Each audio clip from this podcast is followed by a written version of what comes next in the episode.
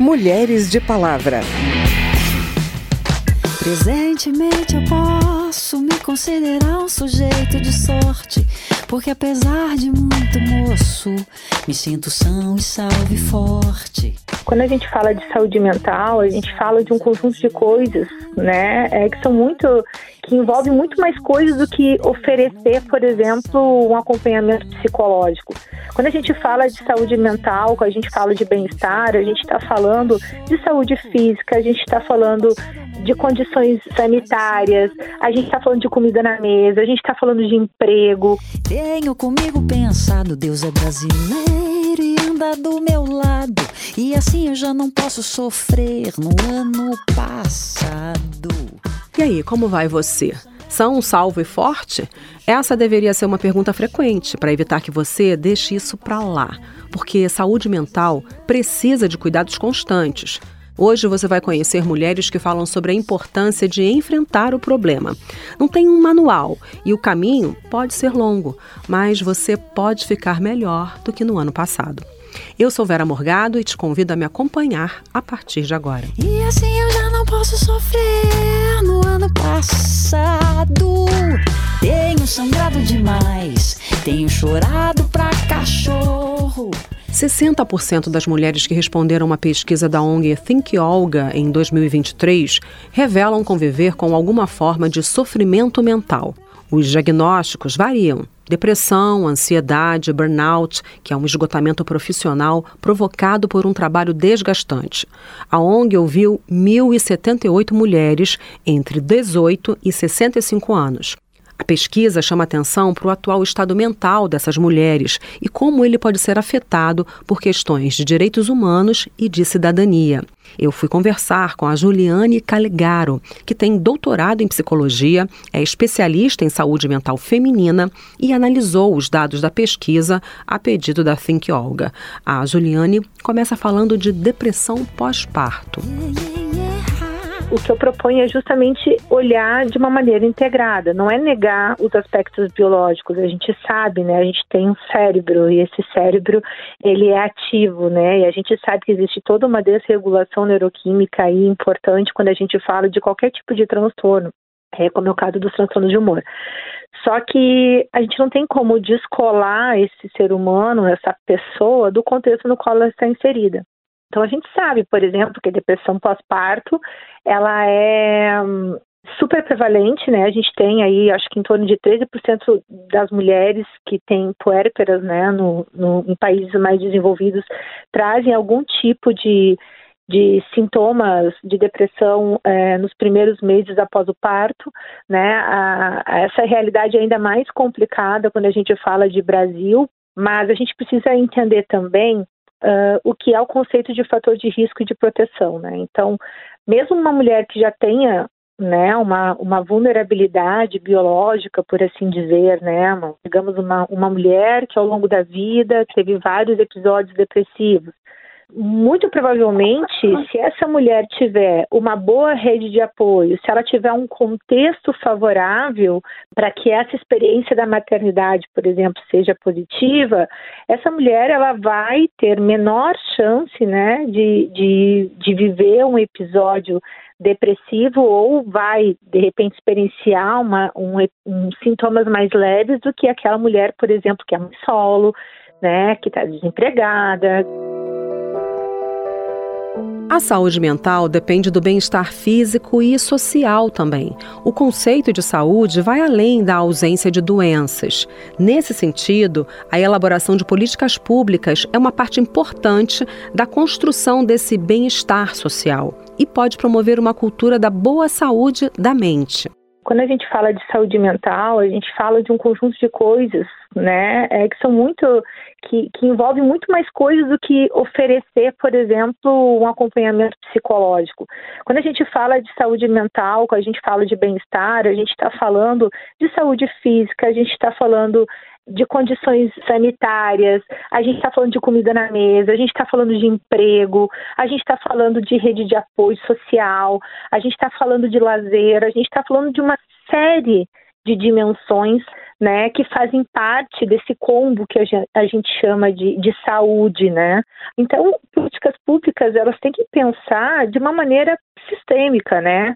De nada adianta oferecer para uma mulher, por exemplo, o acesso a uma psicoterapia se essa mulher não tem condições de pegar um ônibus para ir até essa psicoterapia, se ela não tem como ir à psicoterapia porque ela não tem com quem deixar o filho, elas precisam voltar para casa sem medo de voltar para casa, sem medo de sofrerem violências. Mas mesmo nos estratos sociais onde o dinheiro, por exemplo, não é um problema, as mulheres também estão adoecendo. É, como é que a gente explica isso? Porque aqui não se trata mais da questão de ter ou não ter dinheiro, né? A gente tem mulheres que trabalham muito, né? Que têm cargos importantes de gestão, são CEOs, são uh, mulheres uh, bem-sucedidas profissionalmente, com salários elevados, mas que vão chegar em casa e vão precisar assumir a responsabilidade do cuidado da casa e dos filhos, é, independentemente do quanto elas ganhem, né? É, que nos finais de semana, né, enquanto muitas vezes os parceiros têm passe livre para desfrutar de atividade de lazer, jogar um futebol, são essas mulheres que vão acabar se sentindo responsáveis, sendo responsabilizadas por todas as demandas do lar. Né? E essas tarefas de cuidado, elas são invisíveis. A Juliane Calegaro chama a atenção para a tendência de achar que existe uma receita pronta, fácil, igual para todo mundo, do tipo que se encontra aí nas redes sociais quando alguém aborda o tema saúde mental. Acho que o primeiro ponto é reconhecer quais são os recursos que estão disponíveis para ela. Porque aquilo que para mim é viável, possível, dentro da minha realidade, das minhas possibilidades, pode não ser a, a me, o mesmo para você entender e aceitar que o sofrimento ele é real é um primeiro ponto de partida, essa tomada de consciência. Feito isso, olhar para o entorno e ver, bom, o que, que eu tenho a, mim, a meu dispor, o que, que eu tenho disponível para mim, né, em termos de recursos para que eu possa acessar. Às vezes é conversar com o clínico geral da clínica de saúde da família, né? Às vezes é uma clínica escola de uma universidade, às vezes é um grupo de mulheres, um grupo de apoio, uma ONG, um trabalho voluntário, né? Então o que, que está acessível para mim, né? E buscar essa esse apoio, essa ajuda, né? É importante a gente entender que sim, é, lazer é importante para nossa saúde mental, né? É, mas ele não é, é, nem tudo que é terapêutica é terapia, né? Então, assim, a gente pode ter muitas coisas na nossa vida, né? Um lazer no final de semana, uma boa noite de sono, exercício físico, são atividades importantíssimas para o nosso bem-estar para a nossa saúde mental.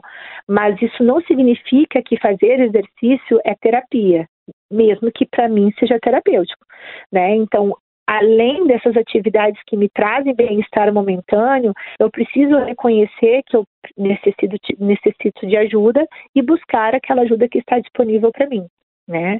E uma coisa que eu gostaria de acrescentar, assim, é o cuidado que a gente precisa ter com as, uh, as manualizações da vida, né? E com esses conteúdos de rede social que passam para a gente a ideia de um mundo maravilhoso, de vidas perfeitas, né? E são quase que na totalidade inatingíveis. Pesquisa que a psicóloga Juliane Calegaro analisou aqui nessa entrevista está disponível no site thinkolga.com. Eu vou soletrar T-H-I-N-K olga.com. O diagnóstico de depressão e burnout caiu como uma bomba no colo da Ana Soares, uma médica veterinária que estava no auge do sucesso profissional e pessoal, trabalhando lá na Alemanha, onde foi morar com o marido e a filha. Para se tratar, ela teve que aceitar que estava doente, procurar terapia e tomar remédios num longo caminho que incluiu deixar a carreira e se tornar uma nova mulher às vezes você gosta tanto do seu trabalho, gosta tanto do que você faz, que você faz só por aquilo e esquece de você mesmo. E foi o que aconteceu comigo. Eu sempre gostei tanto de trabalhar com reprodução assistida, porque eu sou veterinária, mas com especialização em biotecnologia. Então eu trabalhava, trabalhava num hospital sábado, domingo, a semana inteira, ano novo, Páscoa, Natal. Não tinha dia para parar. Além de trabalhar fora, eu ainda tinha as minhas, uh, todas as minhas atividades como mãe. E naquela época, quando eu tive minha de depressão e meu burnout, a minha filha estava com seis anos, estava indo para a escola, uma fase nova na Alemanha, eu no auge da carreira, chefe de um laboratório. Mas eu também queria cuidar dela. E eu também queria cuidar do meu marido, dar atenção para ele. E eu fiz tudo isso, só que eu esqueci de mim. Desabei, desabei. Uma hora eu desabei. Eu vivia doente, eu tinha bronquite, que eu nunca tive. Eu tive alergia, que eu nunca tive. É, dores nas costas. O meu corpo foi falindo e eu fui fingindo que não estava acontecendo nada comigo. Mesmo com muitos sintomas, ela não queria admitir que estava doente. Isso acontece muitas vezes com as mulheres sobrecarregadas de tarefas. Domingo era o pior dia da semana para mim. No domingo, assim, na hora do almoço, eu já começava a ficar angustiada e não sabia direito por quê.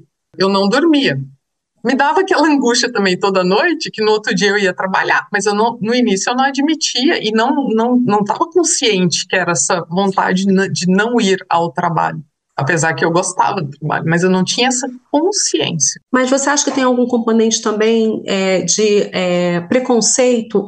Eu, por exemplo, eu escutei desde pequena que é, psiquiatra é só para louco, é, é, só tem depressão quem não tem o que fazer, porque não ocupa a mente. E o preconceito também, porque tudo que parece que é mental, parece que você leva para um lado ruim. Por isso que eu, eu resolvi escrever e falar sobre isso. Eu tomei antidepressivo e eu tinha eu mesmo preconceito.